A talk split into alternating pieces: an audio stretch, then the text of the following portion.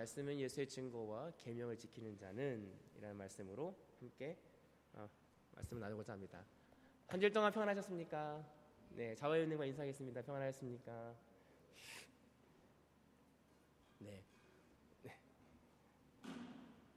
시간이 엄청 빨리 지나가는 것 같습니다. 벌써 2020년 한 해도 마지막 어, 이번 주부터 대강절이라고 얘기하죠. 크리스마스 전 우리가 이제 5주 전에 촛불을 키면서 예수님을 기다리는 마음으로 이제 한 주씩 원래는 한국에서는 이렇게 촛불을 이렇게 쫙 하나씩 그 주마다 이렇게 키는데 뭐 호주는 그렇게 하는 교회는 많이 없지만 어쨌든 이제 하나님 예수님을 기다리는 시, 크리스마스를 기다리는 마음으로 그 고대하는 마음으로 한 주 한주 아, 기다리는 것 같습니다. 우리가 한주 한 주도 그런 마음으로 아, 빠른 시간 속에서 그런 마음으로 지낼 수 있었으면 좋겠습니다. 우리가 구원이라고 하는 게 어떤 책에 이런 게 있어요. 구원은 싸구려가 아니다. 그러니까 우리가 구원이라고 하는 게 예수님 믿으세요. 어떻게 보면 되게 믿으면 천국 가고 믿기만 하면 돼요. 되게 쉬워요. 막 이렇게 얘기할 수 있는데 그 책에 거의 그 이유는 뭐냐면 그 구원이란 자체가 정말 값없이 우리에게 주어지지만 그 구원을 이루기 위해서 예수님이 어떻게 하셨다? 십자가에서 돌아가시는 페이를 지급했다는. 그 대가를 지불했다는 거예요. 그 구원이라고 하는 그 큰 역사를 위해서 하나님의 아들인 예수님이 진짜 돌아가심을 통해서 값을 지불하셨기 때문에 그 값은 싸구려가 아니라는 거예요.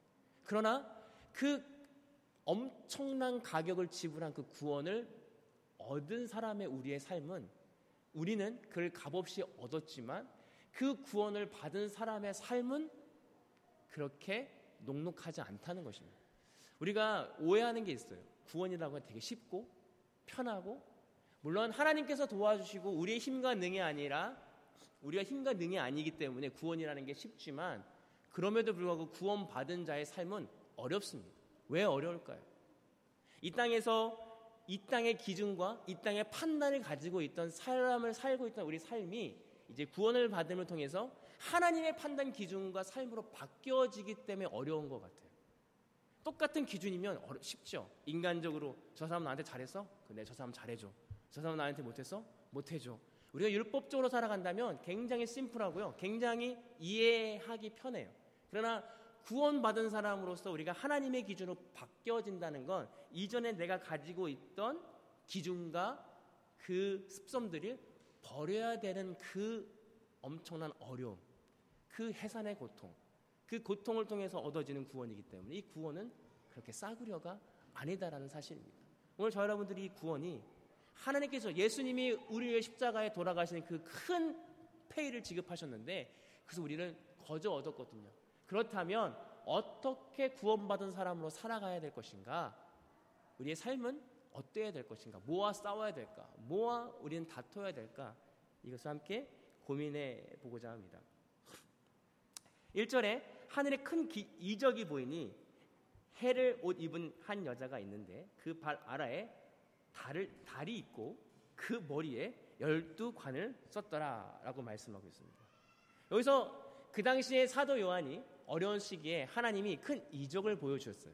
이적을 보여준다는 게 뭐냐면 하나의 큰 하나님의 사인을 보여주시는 거예요. 기적이라는 게 뭐 죽은 자가 살아나는 그런 표적보다는 이적이라는 건 하나님의 사인, 하나님의 표지판이라고도 이야기하더라고요.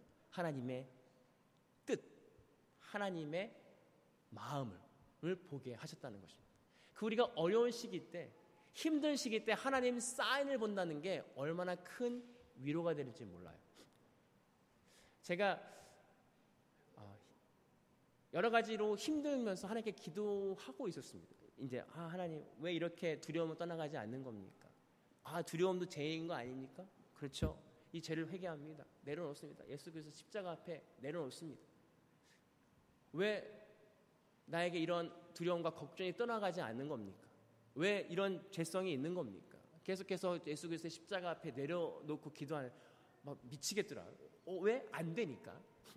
그런데 어느 순간에 이미 제가 두려움과 판단하고 이런 것들이 죄인지는 알았어. 아, 죄지. 그렇지. 내가 내 인간으로는 이해가 됐어요. 아, 죄지. 이거 어, 없어져야 됩니다. 주님 도와주세요. 십자가에 못 박기를 원합니다. 내가 죽기를 원합니다. 그런데 어느 순간에 내가 가지고 있던 두려움과 남의 판단하는 기준과 모든 것들이 죄의 본질로 보이는 거예요. 그게 뭐냐면 되게 더럽고 되게 추악하고 그러니까 그건 좀 다른 느낌이었어요. 내가 이 머리로 이해하는 죄하고 내가 실제로 그렇잖아요. 우리가 배설물이라는 게 내 머리로는 아 더럽지. 그러나 실제로 내가 배설물 옆에 있는 거하고는 다른 느낌인 거예요. 내가 그게 죄인 걸 알았고 내가 그걸 떨쳐버리기 쉽지는 않았 떨쳐버리고 싶었는데 그러나 실제로 그것이 내 안에 있다는 사실을 경험하 느끼는 순간 어 이건 뭐지? 근데 그게 잠깐이었는데 그러면서 제가 느꼈던 건 뭐냐면 아 내가 이것을 떨쳐내고 싶고 하었던 건 내가 인간의 지식적인 부분이었구나. 아 이건 하나님이 원하시는 거 아니니까 떨치고 싶죠. 그러나 정말 하나님께서 이적이라고 하는 건 그 실체를 보여줘요. 너가 너의 마음의 실체가 이런 마음이야. 이런 죄성이 있는 마음이야. 냄새나는 배설물과 같은 마음이야. 잠깐의 그 마음을 느끼면서 이젠 그것이 정말 싫은 거예요. 그냥 인간으로 기회로 아 싫다 재짓기 싫다 하나님과 함께하고 싶다가 아니라 실제 그것을 보이게 되면 정말 싫은 겁니다. 아 이건 정말 안 좋은 거구나. 정말 더러운 거구나. 그거와 내가 함께 할 수 있는 것이 아니구나. 예수님과 그 죄와 함께 있을 수 있는 것이 아니구나라는 머리로 이해를 넘어 느끼는 거예요. 이것이 이적이라고 말씀드리고 싶습니다. 오늘 하나님께서 우리에게 힘든 고통 가운데 이적을 보여주신다는 것은 정말 하나님의 뜻을 보이게 하는 거예요. 하나님의 뜻을 느끼게 하는 거예요. 그랬을 때 우리 비로소 내가 하나님의 뜻대로 살아가려고 하는 힘이 생긴다는 것입니다. 오늘 요한에게 하나님의 이적을 보여주셨습니다. 그 이적은 하나님의 뜻이었어요. 힘들고 어려운 시기, 사람 예수 믿는 사람들이 죽어가고 고통을 느끼는 그 시기였어요. 그러나 그 시기 가운데 하나님의 이적, 하나님의 뜻을 그에게 보이셨습니다.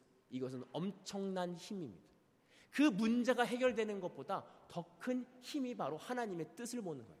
하나님의 마음을 아는 것이다. 오늘 저와 여러분들이 마지막 시대에 하나님의 마음을 느낄 수 있었으면 좋겠습니다. 이것이 이적입니다. 이것이 표적입니다. 아, 하나님의 마음이 이거구나. 하나님의 뜻이 이거구나. 깨달은다면 지금 상황의 고통과 문제가 유치해지는 겁니다. 왜? 하나님의 그 영적인 뜻을 깨달아 알 때 비로소 인간의 가지고 있는 고민과 걱정이 유치할 수밖에 없다라는 사실을 깨닫기 때문에 그렇습니다. 오늘 저 여러분들이 그 마음을 알기를 소망합니다. 그런데 한 아이가 낳는 해산의 고통이 오늘 이야기하고 있어요. 이스라엘 백성들에게 아이라고 하는 것은 재산과 같은 것입니다.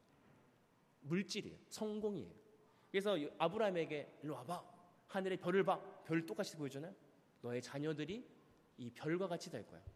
사실은 아브라함이 하나님의 말씀을 떠날 때 하나님이 꼬셨거든요. 부자 될 거라. 나 따라오면 자손이 많아질 거야. 아, 나 부자 되는구나. 하고 하나님을 이렇게 꼬셔서 하나님이 꼬셔서 아브라함을 데려간 거예요. 왜? 부자 된다니까. 우리를 가끔씩 이렇게 꼬실 때가 있어 하나님이. 근데 가면 이제 쉽, 쉽진 않은 길이지만 어쨌든 그 당시에 이스라엘 백성들 안에 자녀들하고 자녀라고 하는 건 분신과도 같았고 성공, 부와 연결되는 것입니다. 그런데 오늘 이 그 자녀의 한 여인이 해산하는 그 장면이 나와요. 이 여인의 장면은 구약에서 예수님이 태어나신다고 하는 예수님이 하나님의 아들이 한 여인의 몸을 입고 태어나신다고 하는 그 예언과 일맥상통합니다. 그러나 여기서 재미있는 것은 해산할 때가 됐는데 아직 그 고통은 이절에 보면 이렇게 말씀하고 있죠. 해산할 때가 됐는데 아직 고통은 있지만 이절에 이 아이 이 여인이 아이를 베어 해산할 때가 되매 아파서 애를 쓰며 부르짖더라. 근데 아직 낳진 않아요. 여러분 아이를 낳을 때요. 저도 자주 봤죠. 막내 아이만 빼놓고 제가 봤는데 아, 저희 아내가 두 번은 그 무통두사를 안 맞았거든요. 그래서 생으로 났어요. 그래서 무통주사 맞는 게 두려워서 그냥 본인이 무통주사를 안 먹고 낫겠다. 두 명을 낳으면서 제가 그 아내가 고통스러워하는 모습을 보면서 얼마나 힘들어. 그랬더니 아이는 진짜 내가 죽을 것 같으면 나온다고 하더라고요. 아, 아니야, 아니야. 이 정도의 고통은 아니야. 언제 나와? 그러면 진짜 내가 죽을 것 같을 때 아이가 이렇게 나오는 시기다라고 얘기하더라고요. 그래서 처음 아이 때 할 때는 병원에 가면 아 아직 아니에요. 안 열렸어요. 안 열렸어요. 정말 그 고통이 최고조로 올라갔을 때 아이가 그제서야 나온다는 것입니다. 오늘 이 말씀을 제가 묵상하면서 우리의 하나님을 향한 갈급함과 우리의 하나님을 향한 그 씨름이 이것과 같아요.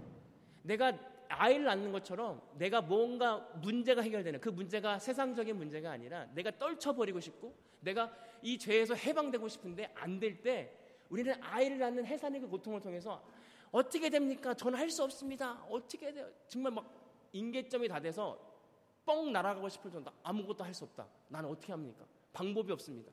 하나님은 우리를 그 끝점까지 올라가셔서 아무것도 할 수 없을 때 비로소 아이를 낳는 것처럼 아 하나님이 하시는구나. 그것을 경험했을 때 비로소 나는 아무것도 아닌 존재이구나. 나는 그냥 아무리 내가 노력을 하고 내 힘과 능으로 고통을 참으려고 하고 그 고통을 이기려고 해도 나는 할 수 없구나. 내가 온전히 죽어지는 그때, 온전히 죽음으로 가는 그때 비로소 하나님이 아이를 낳겠죠. 열매를 보게 하시는구나.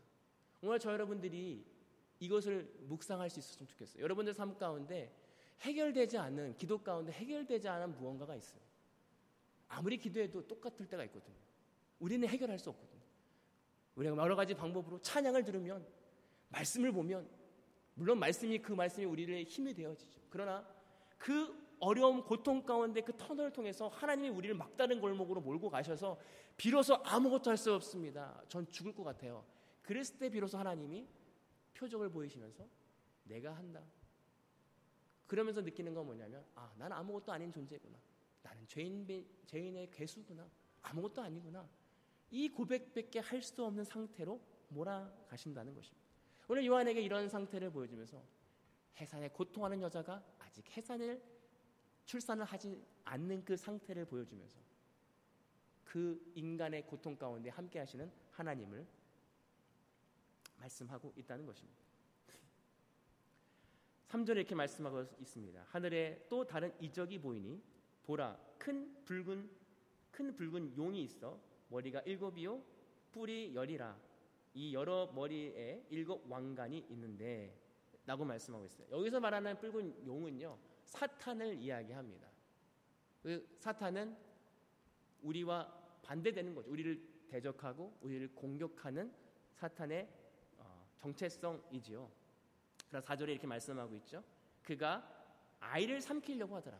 사단은요, 궁극적인 공격 목표가 아이를 삼키려고 했다는 거예요. 그 아이는 첫 번째가 우리가 죄를 해결해서 아이를 낳는 것도 있지만 예수님을 의미합니다. 여러분 우리가 잘 알고 있듯이 처음에 모세가 태어났을 때 사탄은 바로의 그 마음을 돌이켜서 아이를 죽이려고 했어요. 모든 남자애는 다 죽여라. 삼파에게 얘기해서 모든 남자애는 다 죽여라.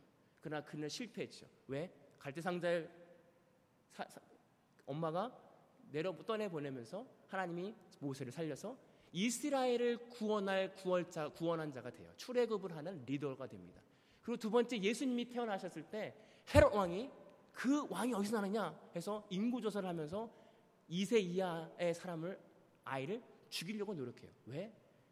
예수님이 죽으시는 건 맞지만 그렇게 죽어서는 안 되거든요. 장성에서 십자가에 돌아가 죽으시는 것을 막기 위해서 사단은 끊임없이 예수님을 죽이려고 노력해요. 아이를 삼키려고 했다는 거예요. 동일하게 지금도 사탄은 우리를 삼키려고 합니다. 뭘? 회개하지 못하게 하나님 앞으로 가지 못하게 우리의 싹부터 시초장부터 우리를 죽이려고 하는 그 대상이 바로 사탄이다라고 하는 것입니다. 그래서 우리는 내 안에 있는 많은 어, 뭐랄까요? 사단에 오는 공격이 있을 수밖에 없다는 거예요. 내가 조금 시작하려고 하는데 그걸 싹 잘라버리려고. 내가 뭔가 하나의 앞에 돌이키려고 할 때 우리 안에 오는 공격들이 있다는 거예요. 7절에 전쟁이 있다고 그래요. 하늘에 전쟁이 있으니 미가엘과 그의 사자들이 용과 더불어 싸울세. 용과 그 사자도 싸우느리라. 여기서 말하는 전쟁은요, 우리가 실제로 총 쏴고 하는 전쟁이 아니라 법정 다툼을 이야기합니다. 법정에서 변호, 내 변호인과 상대 변호인과 싸우는 그 다툼 속에서 이야기한다고 얘기를 해요. 사단은 우리가 한테 법정에서 다투는 것처럼 우리를 싸우는데 하나님의 천사 미가엘이 우리의 위에 함께 싸우는데 이긴다라고 말씀하고 있습니다. 사탄이 우리를 어떻게 공격하느냐? 10절에 내가 또 들으니 하늘에 큰 음성이 있어 이르되 이제 우리 하나님의 구원과 능력과 나라와 또 그의 그리스도의 권세가 나타났으니 우리 형제들이 참소하던 곧 아, 참소하던 자 곧 우리 하나님 앞에 밤낮 참소하던 자가 쫓겨났고 사단이 우리를 공격하는 포인트가 뭐냐면 참소한다는 거예요. 법적인 용어죠. 참소, 고발하는 것입니다. 고발. 너 이런 자야. 너가 이러고도 목사냐? 너가 이러고도 성도야? 너 못하잖아. 너 이것 가지고 이런 죄 짓고 하나님 만날 수 있겠어? 넌 죄인이야. 넌 그냥 네가 하고 싶은 대로 살아. 이게 맞는 거야. 세상을 봐. 사단이 우리에게 하는 큰 공격 포인트는 참소라는 도구를 가지고 우리의 죄를 찔릅니다. 왜? 사단이 우리의 죄를 알고 있거든. 너 이런 데 있잖아. 너 나은 사람한테 말하지 못하는 그런 죄 있잖아. 이거 죄 말할 수 있겠어? 너는 그러고도 네가 하나님이 있는 하나님의 백성이냐? 하나님의 사단이 우리에게 공격하는 참소의 이야기를 한다는 거예요. 그러나 성령께서 우리에게 주시는 이유는 너의 죄를 나에게 가져와. 내가 그 죄를 내가 해결할게. 내가 너를 낳았어. 내가 너를 하나님의 자녀, 내 자녀로 내가 너를 샀어. 뭐로요? 예수 그리스도의 핏값으로. 오늘 사돈이 우리를 참소하는 것과 하나님께서 우리에게 주시는 메시지와 다름을 우리는 깨달아 알아야 됩니다. 우리는 어떤 음성을 듣고 있습니까? 참소의 메시지입니까? 하나님의 은혜의 메시지입니까? 우는 사자와 같이 두루 삼킬 차를 찾는다라고 말씀하신 건 우리의 마음을 계속해서 사단은 참소하기를 원합니다. 부정적이게 만들고요. 쓰러지게 만들고요. 화나게 만들고 연민에 빠지게 만들어. 내가 왜 이럴까? 나는 왜 이래? 나는 비운의 여주인공이야. 비운의 남주인공이야. 나는 너무 내, 드라, 내 인생은 드라마야. 그러나 사다, 하나님이 주시는 넌 내 것이라는 거야. 넌 내 딸이라는 거야. 내 아들이라는 거야. 내게 오면 바뀐다는 거야. 우리 하나님의 마음으로 하나님의 뜻을 깨달을 때 조금 뻔뻔해지는 것 같아요. 왜냐하면 세상의 기준과 세상의 조건이 아니기 때문에 그래. 세상의 조건으로는 아, 어떻게 저렇게 할 수 있어? 어휴, 아무것도 없는데 그러나 하나님께서 우리에게 주시는 은혜를 경험한 자들은 좀 뻔뻔해지는 것 같아요. 왜? 그 하나님이 내 아버지고 그 하나님이 내 하나님을 믿어지는 그것이 세상 사람들에게는 이해되지 않는 겁니다. 왜? 인간의 지혜로는, 인간의 기준으로는 즐거워할 수 없거든요. 기뻐할 수 없거든요. 그러나 하나님이 주시는 그 즐거움은 다르기 때문에 뻔뻔해질 수밖에 없다는 것입니다. 11절에 또 우리 형제의 어린 양의 피와 자기의 증언하는 말씀으로써 그를 이겼으니 그 그들은 죽기까지 자기의 생명을 아끼지 아니하였다. 여기서 뭘로 이기냐면 어린 양의 피와 말씀으로. 우리가 어떻게 사단을 대적할 수 있습니까? 예수 그리스도의 보혈의 피와 하나님의 말씀입니다. 하나님의 말씀은 곧 예수님이죠. 그 예수님의 그 돌아가심과 그 나를 위해 십자가에 피 흘리신 그 피로서 우리는 구원을 얻습니다. 그것은 값없이 싸구려가 아니라 그 구원을 통해서 저희도 함께 예수님과 함께 십자가에 죽는 거 이것이 구원받은 자가 해야 될 일인데 이 죽음이 쉽지 않다는 거예요. 왜? 세상에서까지 죽어야 되고 세상의 기준과 판단과 세상의 모든 그 기준들에서 죽어야 되는 우리의 그 일들이 그렇게 만만치 않고 쉽지 않기 때문에 그렇습니다. 그러나 우리는 할 수 없지만 우리가 죽으려고 노력하고 해산의 고통을 통해서 힘들어할 때 예수님이 성령님이 그 것을 보시고 은혜로 우리에게 허락하여 주실 줄 믿습니다. 저 여러분들이 이 예수 그리스도의 십자가의 피와 말씀으로 승리하기를 소망합니다. 예수 그리스도의 십자가의 피는요. 우리에게 오는 참소와 많은 죄성들을 올 때 예수 그리스도 십자가에 맞다. 맞아. 내가 이런 게 많이 있지. 그런 예수 그리스도의 십자가의 은혜로 난 죽었다. 고백하는 것입니다. 종교개혁을 했던 마틴 루터가 어느 한순간 이렇게 개혁을 준비하고 기도하는데 사단이 자기한테 이렇게 고백하는 거예요. 너 이런 죄 있잖아. 너 이런 죄 가지고 종교개혁을 할 수 있겠어? 너 이런 죄 가지고 할 수 있겠어? 마틴 루터가 마지막에 어 맞아 나 그런 죄 다 있어. 그러나 그 모든 죄 예수 그리스도가 다 가져가셨다라고 기도하면서 사단이 더 이상 그 마틴 루터에게 참수할 수 없었다는 이야기가 있습니다. 오늘 우리 사단은 끊임없이 우리에게 참소하지만 우리가 붙들어야 되는 건 뭐냐면 예수님이 나를 위해 십자가에 돌아가셨어. 그래서 나도 또한 예수 그리스도와 함께 십자가에 죽어야 된다. 뭘 죽어요? 이 땅에서의 생명이 아니라 내가 가지고 있던 죄성, 관념, 인, 인간의 정 모든 것들이 내 기준이 아니라 하나님의 기준으로 바뀌어지는 것. 이것이 예수 그리스도와 함께 죽는 것이다. 저 여러분들이 어, 마지막 때 예수 그리스도와 함께 그 십자가의 피와 또 십자가의 국률과 또 말씀으로써 온전히 죽어지는 역사가 있기를 소망합니다. 기도하겠습니다. 하나님 감사합니다. 저희는 때로는 해산의 고통을 피하기 위해 다른 쉬운 길로 하나님이 아닌 새 인간의 방법으로 좀 더 짧은 길로 가려고 할 때가 있습니다. 그러나 십자가의 길은 그 해산의 고통을 넘어 죽음을 경험할 때 예수 그리스도와 함께 죽을 때 비로소 출산하고 열매를 맺음을 깨달았습니다. 오늘 저희가 그 복음이 싸구려가 아니라 그 우리를 핏값 주고 사신 예수 그리스도의 복음을 함께 그 구원을 이루기 위해 예수 그리스도가 함께 죽는 그것이 우리의 능과 힘이 아니라 성령 하나님의 은혜로 함께 죽어가는 모든 우리 모두가 될 수 있도록 하나님 인도하여 주옵소서. 감사하며 예수님의 이름으로 기도합니다. 축도로 예배를 마치겠습니다. 이제는 우리 주 예수 그리스도의 은혜와 아버지 하나님의 극진하신 사랑하심과 성령님의 감화 감동 교통하시는 은혜가 오늘 말씀을 듣고 예수의 증거와 말씀으로 말씀으로 승리하기로 원하고 또 그 보혈과 그 말씀으로 인하여 사단과 사단이 주는 참소와 모든 계략에서 하나님의 말씀으로 따라가기로 원하고 결단하고 돌아가는 모든 성도들 머리 머리 위에 이제로부터 영원토록 함께 하시기를 간절히 축원하옵나이다. 아멘.